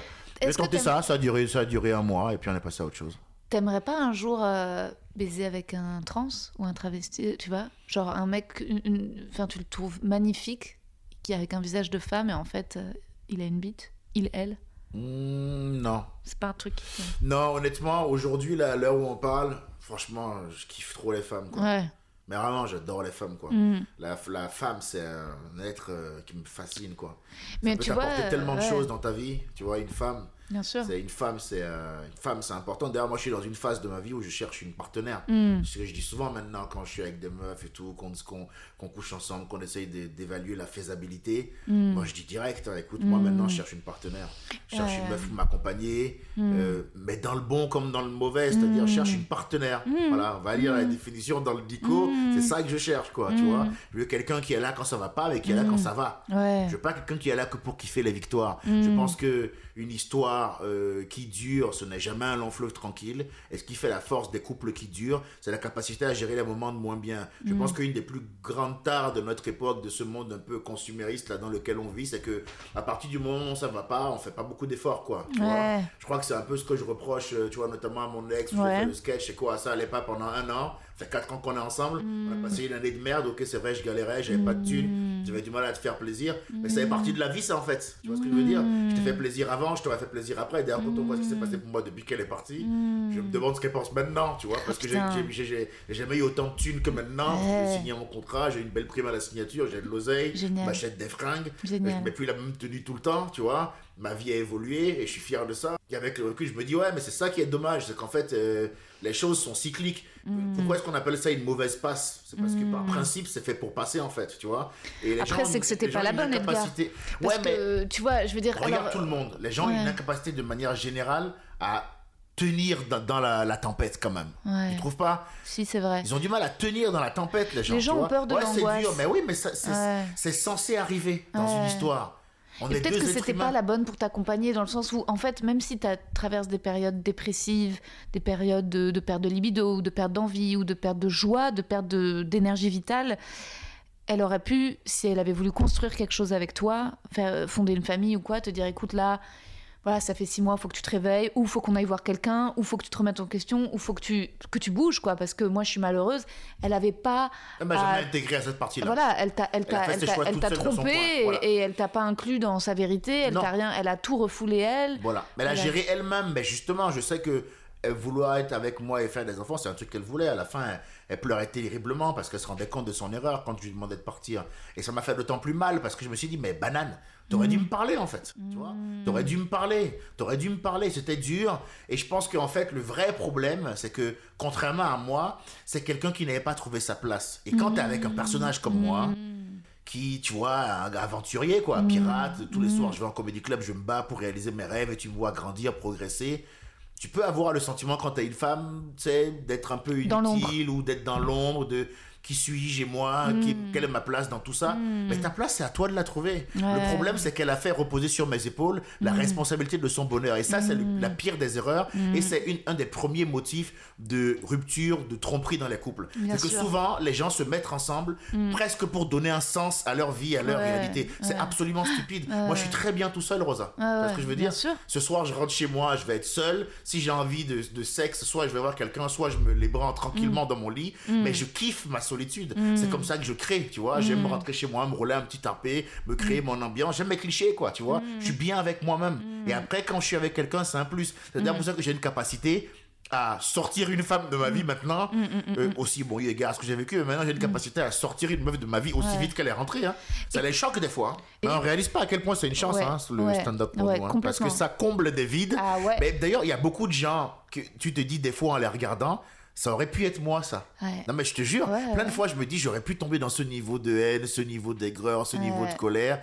Mais en fait, comme les gens m'ont donné de l'importance, comme ils m'ont, ils m'ont, ils m'ont convaincu du fait que je n'étais pas un raté, bah, en fait, ça va, j'arrive à marcher droit. Ah ouais, ouais, tu vois, parce qu'en fait, ça va. Quand tu sais, en plus, moi, t'as vu en comédie club, quand je passe, je rate pas souvent. Tu vois Non, ce que je veux dire?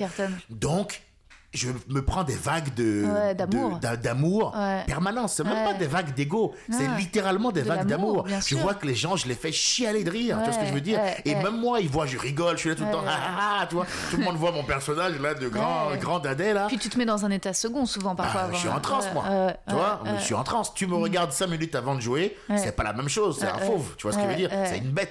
Et même clair. sur scène, les gens parlent souvent de ma présence, machin tout. Il y a un truc très animal dans ma manière d'être. ouais, Il y a une approche très animale dans ma manière d'être sur scène. C'est let's go, quoi. Tu vois, je rentre dans l'arène, c'est. Presque ivre parfois. Bien sûr, bien sûr. Où j'ai un petit coup dans. Mais c'est. Tout un truc psychédélique, contrôlé, que je crée, Ouais. que je mets en place. C'est comme ça que j'ai créé mon énergie, ma vibes. C'est une transe, mais vraiment. Et, et l'objectif, c'est d'être systématiquement dans cette transe-là avant de jouer. Le but, c'est d'y être le plus vite possible. Parce que quand je suis dans cette zone-là, je sais pas, j'ai le sentiment que je suis imbattable, quoi. Et comment tu gères le, le fait de pas tomber dans des états un peu maniaco-dépressifs? Comment tu gères la descente? C'est-à-dire là, en plus, en ce moment où on n'a pas de plateau, comment tu gères l'absence, la frustration, le manque Tu vois? Toi qui, qui en a créé un peu, qui a fait ça. De... Franchement, je le gère pas. hein. Je le gère pas. Je le gère pas. Pour moi, c'est insupportable de pas jouer. Mais vraiment, tu vois, quand, quand Macron il a fait le discours où il avait annoncé le couvre-feu quand je jouais à 21h30, j'étais à Orléans dans un comédie club parce que j'aime bien me déplacer aussi. Moi, j'aime bien changer d'air. Là, il y a un gars qui m'a proposé de venir jouer chez lui à Orléans et puis j'étais bien payé et tout. Euh, on faisait un plateau avec des potes, j'étais avec Tari, Guillaume Dolé, on était en troupe quoi. Moi j'aime beaucoup, je suis un loup de meute moi. Tu vois, je suis un, je suis un loup de meute. Je suis, euh, je suis pas un, je suis, je suis un alpha, mais pas dans le sens où c'est moi qui dirige la meute. C'est, j'ai- je suis un oméga, c'est le bon mot. C'est-à-dire, j'ai pas de, de chef et je suis le chef de personne. Je me suis fier à moi-même, mais j'adore être euh, en meute. J'adore être en meute. C'est j'ai, sympa. j'ai un esprit de franche camaraderie. J'adore le côté colonie de Bah, vacances. super sympa. On est dans le train, on rigole, on déconne, on va jouer. ouais, moi aussi. Et tu vois, y a les gars, ils étaient là, il y avait David Azria, tous les gars étaient tous là et tout. Et quand je, je sors de scène, il m'annonce que le, le couvre-feu et tout, quand je fais mon, pa- je sors de mon passage, et genre, mais deux minutes après, je suis en larmes. Mm. Tariq et tout, il me prend dans ses bras, je pleure quoi, mais je pleure de rage. Mm. Parce qu'en plus, moi, j'étais en train de faire une percée à ce moment-là, donc j'avais le sentiment qu'on me mettait une balle dans le genou. Et en fait, j'ai vu, il me l'a dit après, David Azia, ça l'a choqué, quoi, parce qu'il m'a dit, je crois pas que tu étais un mec comme ça. Mm. Il, il pensait pas me voir, euh, mais parce que moi, la scène, c'est tout pour moi. Mm. Je, je l'ai répété sans cesse, c'est ma vie, quoi. Donc, euh, je le gère pas. Après, je le gère dans le sens où, bah, je suis pas non plus un mec qui se laisse abattre, qui Ouais. sombre au fond du, du, du seau. Donc, quand je me lève le matin, eh ben, je me dis, ce que t'aimes, c'est être au contact des gens. Ce que t'aimes, c'est leur créer des émotions. Donc, trouve d'autres moyens pour le faire. J'ai quand même la chance d'avoir la radio. J'ai quand même rentré assez de penalty et signé avec une prod et puis avoir Anne-Sophie à Paris, mon attaché de presse pour avoir des télévisions, des radios, des interviews. Donc, il y a plein de choses qui font que je vais avoir une présence, si tu veux, et que je vais quand même pouvoir en faire les étoiles du Parisien mardi. On va quand même monter sur scène. Ouais, mais- On m'a demandé de faire une masterclass il y a quelques temps à l'Apollo Théâtre. Là, je suis allé en faire une pour des jeunes et puis j'étais touché de voir euh, les- leurs yeux quand ils m'ont vu et tout. euh, parce que moi, je me vois comme personne, tu vois. Autant je dis, ouais, je veux être le champion, machin, mais je suis un mec. euh, ça, je me vois parfaitement comme un mec très très normal, tu vois. Donc c'est toujours surprenant pour moi. Puis comme je suis un peu timide dans le fond, mais ça, il faut me connaître pour le savoir, mais je suis réservé, quoi. Tu vois, il me dit toujours, euh, Marina, quand je l'embête, je fais, ouais, je t'aime, Marina, et tout. euh, Elle dit toujours aux gens, non, mais il fait toujours ça, mais quand on se retrouve. Un jour, on s'est retrouvés seuls. Marina Kars? Ouais. Ouais. Un jour, on s'est retrouvés seuls. Ouais. Et elle était choquée de voir à quel point. euh, T'étais timide? bah, j'étais pas à l'aise, quoi, tu vois. Ouais. Elle était là parce que je faisais la grande gueule et tout, tout le temps et tout. Et un jour, on s'est vraiment retrouvés euh, seuls, tu vois. Elle a fait Ah ouais, en fait, euh, Mm. t'es un petit timide et tout. Mais je pense que ça lui a plu, ça d'ailleurs. Mais, euh, mais voilà, quoi. Bon, mais en gros, je disais à ces jeunes-là dans le, le- la, la masterclass, je pense que la première euh, qualité que vous devez absolument développer, et je pense que c'est pas négociable, euh, c'est la lucidité sur vous-même. La lucidité sur la situation, quelle qu'elle soit, et sur vous-même, c'est la, qualité la plus importante. Il y a combien de gens qui Voilà. traînent un truc Ah, plus de l'extra, lucidité, l'extra lucidité, voire de la violence envers soi-même. Ben, Bien sûr, c'est hyper important. Le milieu est tellement dur, euh, on est, c'est à nous en premier de vraiment pas être tendre envers nous-mêmes et de, et de savoir, euh, ah, savoir que. Tu sais, y, il y a un proverbe africain qui dit L'ennemi de l'extérieur euh, ne peut rien contre toi, il y a que l'ennemi de l'intérieur qui peut te tuer. Ça résume bien les choses, tu vois. Il y a des gens que tu vas voir en comédie club, ben, tu vois, on parlait de. Il y a pas longtemps, tu vois, le mec, tu reviens et. Tu, à chaque fois que j'arrive, j'entends, j'étais à l'hôpital, là, j'étais là, oh là là. Oh là ouais. C'est combien de temps t'es à l'hôpital, toi? Tu vois ce que je veux c'est dire? insupportable, ouais. Qu'est-ce que c'est que cette histoire? Ouais, T'as peur, toi? Ouais, t'as même pas d'heure, ça Frère, va. t'as pas d'heure et t'es à l'hôpital depuis et mille ans. t'as- Tu vois ce que qu'est-ce que c'est? Même l'hôpital, il nous a appelé, il dit, Ouais. vous pouvez dire à Ouais. d'arrêter de parler Ça casse les couilles. Mais c'est aussi, je trouve qu'aussi, euh, c'est aussi euh, le même le système des plateaux qui est abusif dans le sens où, tu vois, parfois quand je le vois qu'il est programmé sur, sur des grands plateaux ou des grands machins, je te parle pas du Jamel ou quoi, mais peut-être, euh, je biperai, mais on va dire peut-être un grand comme ça, t'as envie de dire, en fait, mais mettez en valeur les gens qui ont une heure, parce que nous, il faut qu'on soit mis en valeur, parce qu'en fait, nous, on a un public à faire venir, euh, et qu'on est en travail, et, qu'on est, et, que, et que c'est bizarre que parfois, des, les, les- je sais pas comment dire, qu'ils a- ils invitent euh, des gens qui ont, qui ont juste 5 minutes et qu'ils les mettent comme ça, euh, je pense. C'est c'est le côté illogique du fonctionnement du monde Ouais. de l'humour. Ouais. C'est le côté un peu illogique. Après, attention, sur, euh, sur, euh, sur, sur, euh, sur 10 minutes, je dirais pas que c'est un kicker, parce que je pense pas qu'il ait le niveau d'un kicker, mais par contre, je trouve qu'il est performant. Oui, c'est vrai qu'il est il est performant. mais il y a Non, plus fort que lui. Et c'est, vrai que en effet, les, parfois les gens qui ont une heure ne sont pas les plus performants sur 5-10 Voilà. minutes, et parfois les gens qui ont 5-10 minutes ne sont pas performants sur une heure. C'est vrai que. vois, Après, on va chercher ouais, des gens par vrai. rapport à qu'on a besoin dans la soirée. Donc vrai. ça, à la limite, c'est le business qui Mais c'est vrai que moi, c'est vraiment le truc que, enfin, maintenant, je méprise le plus. Bah oui, moi, ça me rend ouf. Franchement, tu, vois ce que. T'as pas Ah écrit, depuis que je te connais, j'ai écrit pas une 5 nouvelle- 6 sketchs. T'en as écrit combien, toi Ah Par zéro. contre, t'es occupé. Ah ouais. Par contre, t'es occupé à dire de la merde sur Ouais, moi. ouais. hein, parce qu'il m'en a fait, hein, des coups de pute dans le Mm. dos et tout. Bon, ça, je m'en fous parce que ça me, ça me glisse dessus et que franchement, ça me touche pas. C'est pas censé me toucher. Après, je me défends, mais Mm. ça me touche pas, tu vois. Mais par contre, comme je disais euh, à Charlie, qui est un super copain, j'ai à chaque fois que je, je vais quelque part et il joue, je suis très content de l'entendre dire qu'il est à l'hôpital. Parce que, mais ouais, parce que je me dis, ah super, il est au même niveau que la dernière fois. Ah ouais. Moi je sais que j'ai bougé. tu Ah, comprends ce que je veux ouais, dire? grave. Moi je sais que j'ai bougé déjà depuis, Ouais. depuis la dernière fois qu'on s'est vu. Moi tu me revois dans deux mois, j'ai trois nouveaux sketchs moi. Oui, non, parce mais que j'aime le stand-up, c'est ça, oui, c'est ça. qui me motive. Non, mais puis c'est l'exigence. Moi, celui que j'admire de ouf, c'est Haroun, quoi. Parce qu'Haroun, quand tu le vois, je veux dire, à chaque fois, il est en travail. Il tire le- les choses vers le haut. de travail chez Incroyable. Ce que tu sais, sans doute le truc qu'il faut respecter le plus, Ah tu vois, chez lui, c'est que le mec il arrive et Tout le temps. Tester. manière, il faut avoir, regarde, il faut regarder les meilleurs. Les Ouais. Américains, ils font un spectacle par, par an. an. Mm. C'est-à-dire, ils partent à la montagne là, euh, punchline, pétard, sexe, ce que tu veux, et on revient, il te vend un truc euh, spécial Netflix, il prend ses 12 millions, et on repart euh, à la montagne, et il revient l'année d'après avec un nouveau show. Tu vois ce que je veux dire Ouais. Regarde Dave Chappelle. Bon, Ouais, c'est vrai qu'il a- incroyable. après, il a pris une longue pause quand il était en Afrique Oui. du Sud, machin et tout, mais quand il est revenu, Ouais. la capacité qu'il a démontré D'écriture à produire, j'étais en mode, ah ouais Tout le Tu sais, quand il sort les deux d'un coup à Oh, Noël, là, tu fais deux d'un coup. Incroyable. Tu sais ce que je veux dire? Là, je suis en train d'écrire ma prochaine heure, qui est presque finie et tout, mais parce que je m'inspire de ces mecs-là. Je me dis, Hmm. moi, mon public, moi, les gens qui me font l'honneur Mm. De payer pour venir me voir, de me donner de la force, de, Mm. de, de m'aider à devenir ce que je veux Mm. devenir, Mm. ces gens-là, c'est ce qu'il y a de plus précieux pour moi.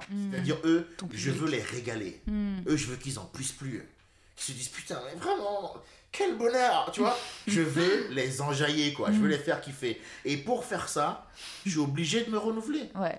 Même si je fais un super sketch qu'ils ont adoré, sais, ils disent, euh, je regardais le documentaire de Maître Gibbs, là où il y avait un de ses potes qui parlait, il disait pour moi un vrai artiste, j'avais trouvé cette phrase juste, il disait pour moi un vrai artiste, c'est un mec, que quand il va sortir un hit, et que le hit va être en train de fonctionner, il va déjà se dire, faut que je tue mon hit avant que mon hit me tue. Tu vois, dans le cas de l'hôpital, l'autre, son hit l'a tué.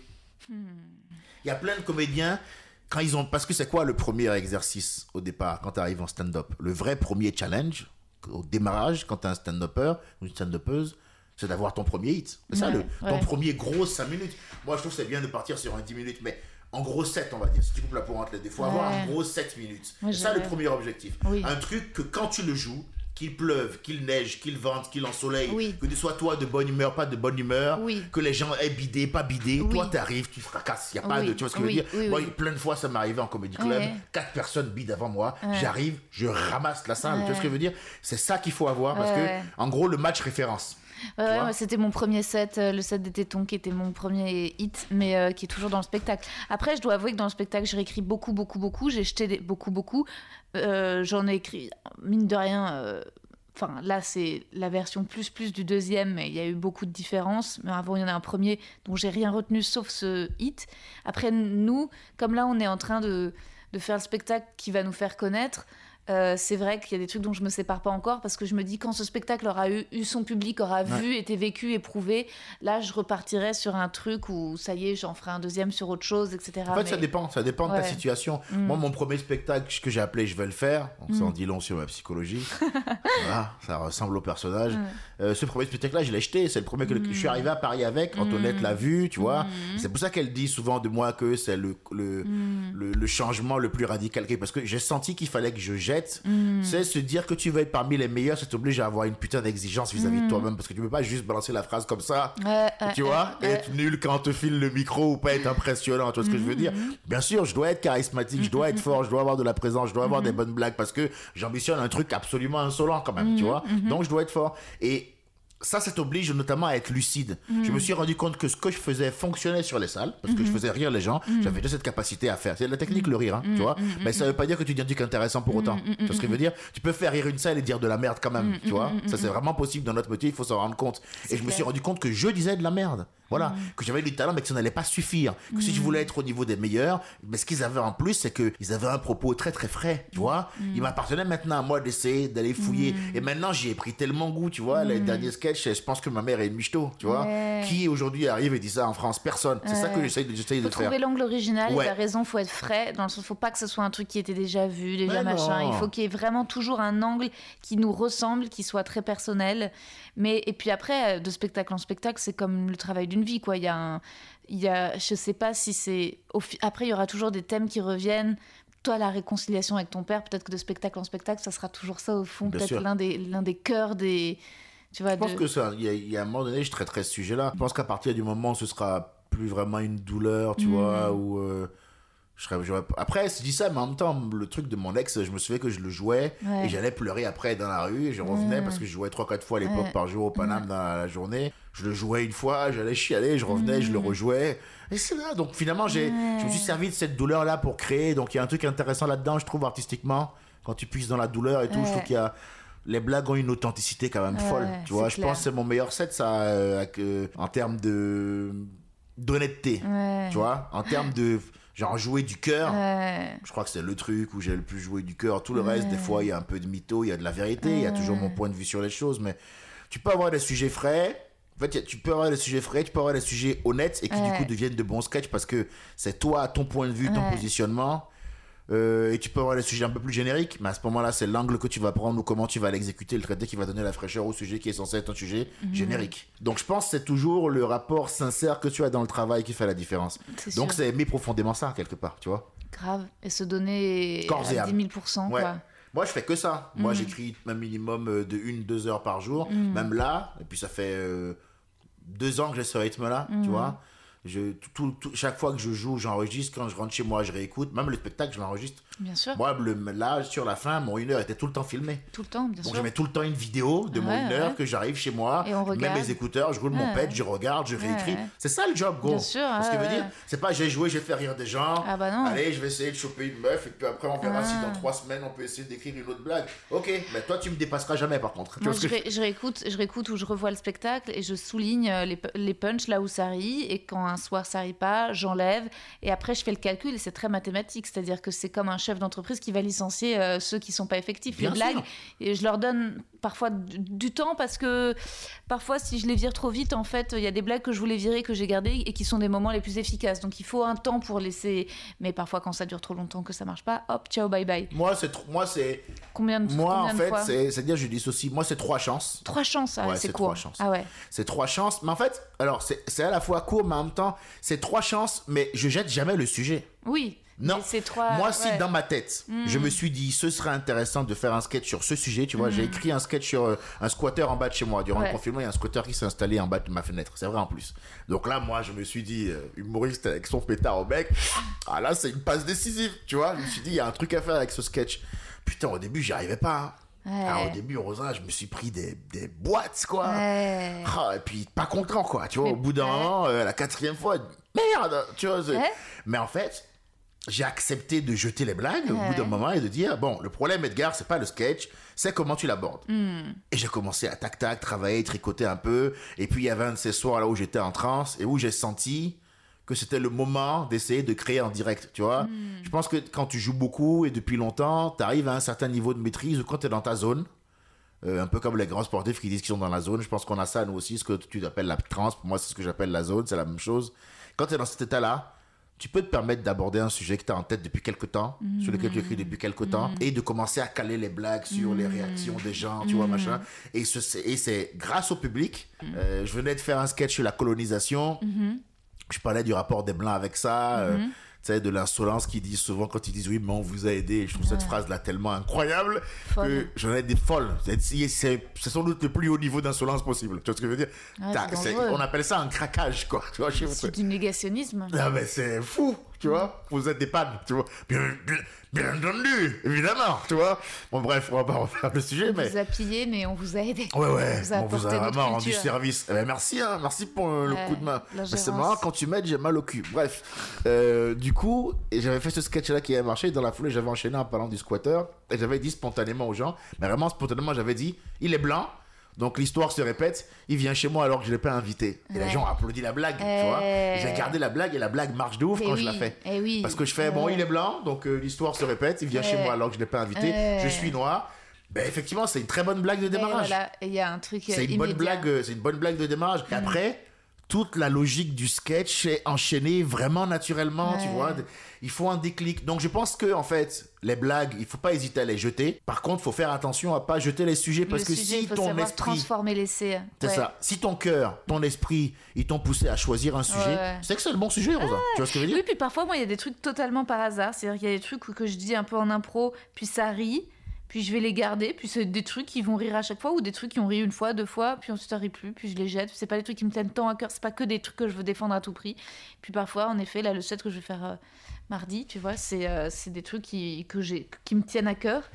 euh, et que où j'ai bidé au début et puis j'ai trouvé et puis en effet à force d'y revenir et trouver un truc plus ciselé plus Mm. mais euh, mais c'est ouais c'est du temps c'est du boulot faut trouver sa musique, je pense, sur le sujet. Ouais. faut trouver sa musique sur le sujet. euh, je pense que le problème, c'est pas le, le choix des sujets, c'est souvent l'exécution qui, des fois, laisse à désirer. Mais c'est normal parce que on n'est pas des machines. En tout cas. Non. on, on l'est d'une certaine manière, mais on n'est pas des machines de performance. C'est-à-dire qu'au bout d'un moment, on a besoin de se prendre des boîtes. Moi, je m'en Ouais. prends. Voilà. Évidemment que le but, c'est de s'en prendre le moins possible parce que Mais je suis oui. Compétiteur, mais bien sûr que j'en prends. J'avais entendu un jeune me dire une fois, là, il y a pas longtemps, en comédie club, toi, je suis sûr que tu peux. J'ai l'impression que tu peux pas bider. Je me mais t'es Mm. malade quoi?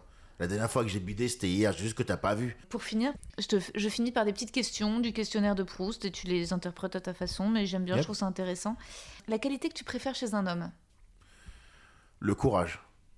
la qualité que tu préfères chez une femme Le courage. ton principal trait de caractère Le courage. ça y est c'est ça Non, mon principal trait de caractère, je crois que c'est que je, je rigole tout le temps. Je ouais rigole tout le temps.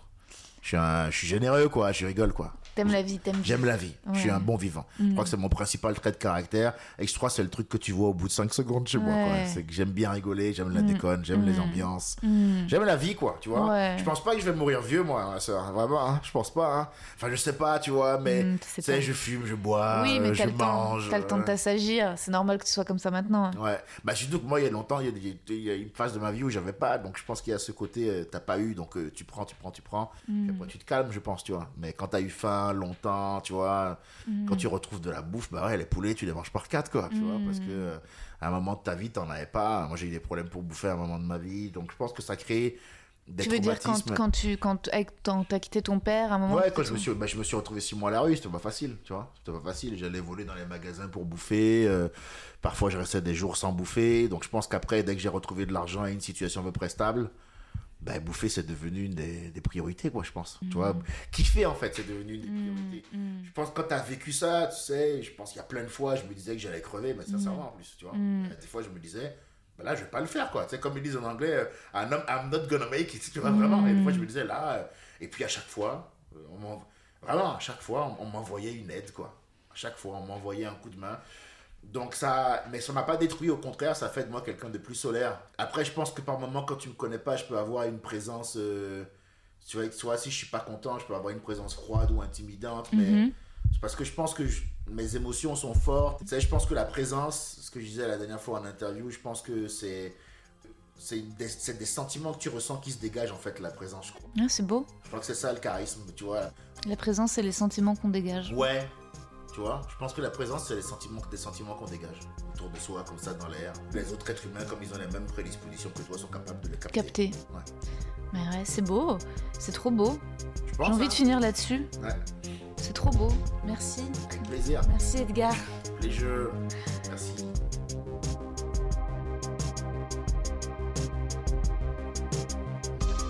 Alors, mes petits oiseaux, qu'avez-vous pensé de cet épisode? Est-ce qu'Edgar et moi, on vous a fait rigoler Vous remarquerez que je contredis pas énormément mes invités. Par exemple, quand Edgar me raconte euh, ses histoires, je vais dans son sens. Mais c'est un peu machiavélique de ma part. En fait, moi, je veux pas tant débattre ou défendre à tout prix une idée avec mes guests que les faire parler et qu'ils se confessent et avouent leurs crimes. J'aime la sincérité et c'est pour ça que j'ai beaucoup aimé cet épisode avec Edgar Rive qui vraiment ne se cache pas et ça va loin et c'est rafraîchissant. C'est souvent le cas des invités qui sont pas encore trop connus. On a plus de pépites, hein, c'est plus croustillant. Mais quoique, en fait, non. Tristan Lopin est hyper connu, enfin, quand même relativement euh, méga suivi. Hein, euh, et rempli un Olympia, le gars. Et, et, bah, lui, il a été euh, méga généreux en anecdotes, non? Vous trouvez pas? Si. Et, voilà, moi j'aime les invités qui vont mal, ou du moins qui ont quelque chose à résoudre, des conflits avec leurs parents ou leurs amants, ou une quête. J'aime l'angoisse existentielle dans ce qu'elle peut avoir de drôle et léger. J'aime les insatisfaits, les colériques, les caractériels, les gens qui doutent. Petit clin d'œil au podcast de Fanny Rué. J'aimerais bien qu'elle m'invite. Allez, je vais vous laisser, mais avant ça, je veux vous remercier encore je tiens beaucoup à ce podcast et à vous. Ça m'aide à traverser ce reconfinement très solitaire et à supporter le manque des planches et de la scène. Ça m'aide à relativiser les peurs en en parlant avec d'autres camarades humoristes. J'ai passé récemment un casting très important pour un rôle important dans une série qui va être importante. Et si je suis pas prise, si je suis pas en callback, j'ai peur de sombrer vraiment dans la peine la peine au-delà du doute qui lui permet d'écrire, la peine qui rend silencieux. Mais en attendant, je parle, je suis là, et j'ai plus qu'une dernière chose à vous dire. Rendez-vous le 30 novembre pour l'épisode 30, l'épisode le plus fou des mecs que je veux ken.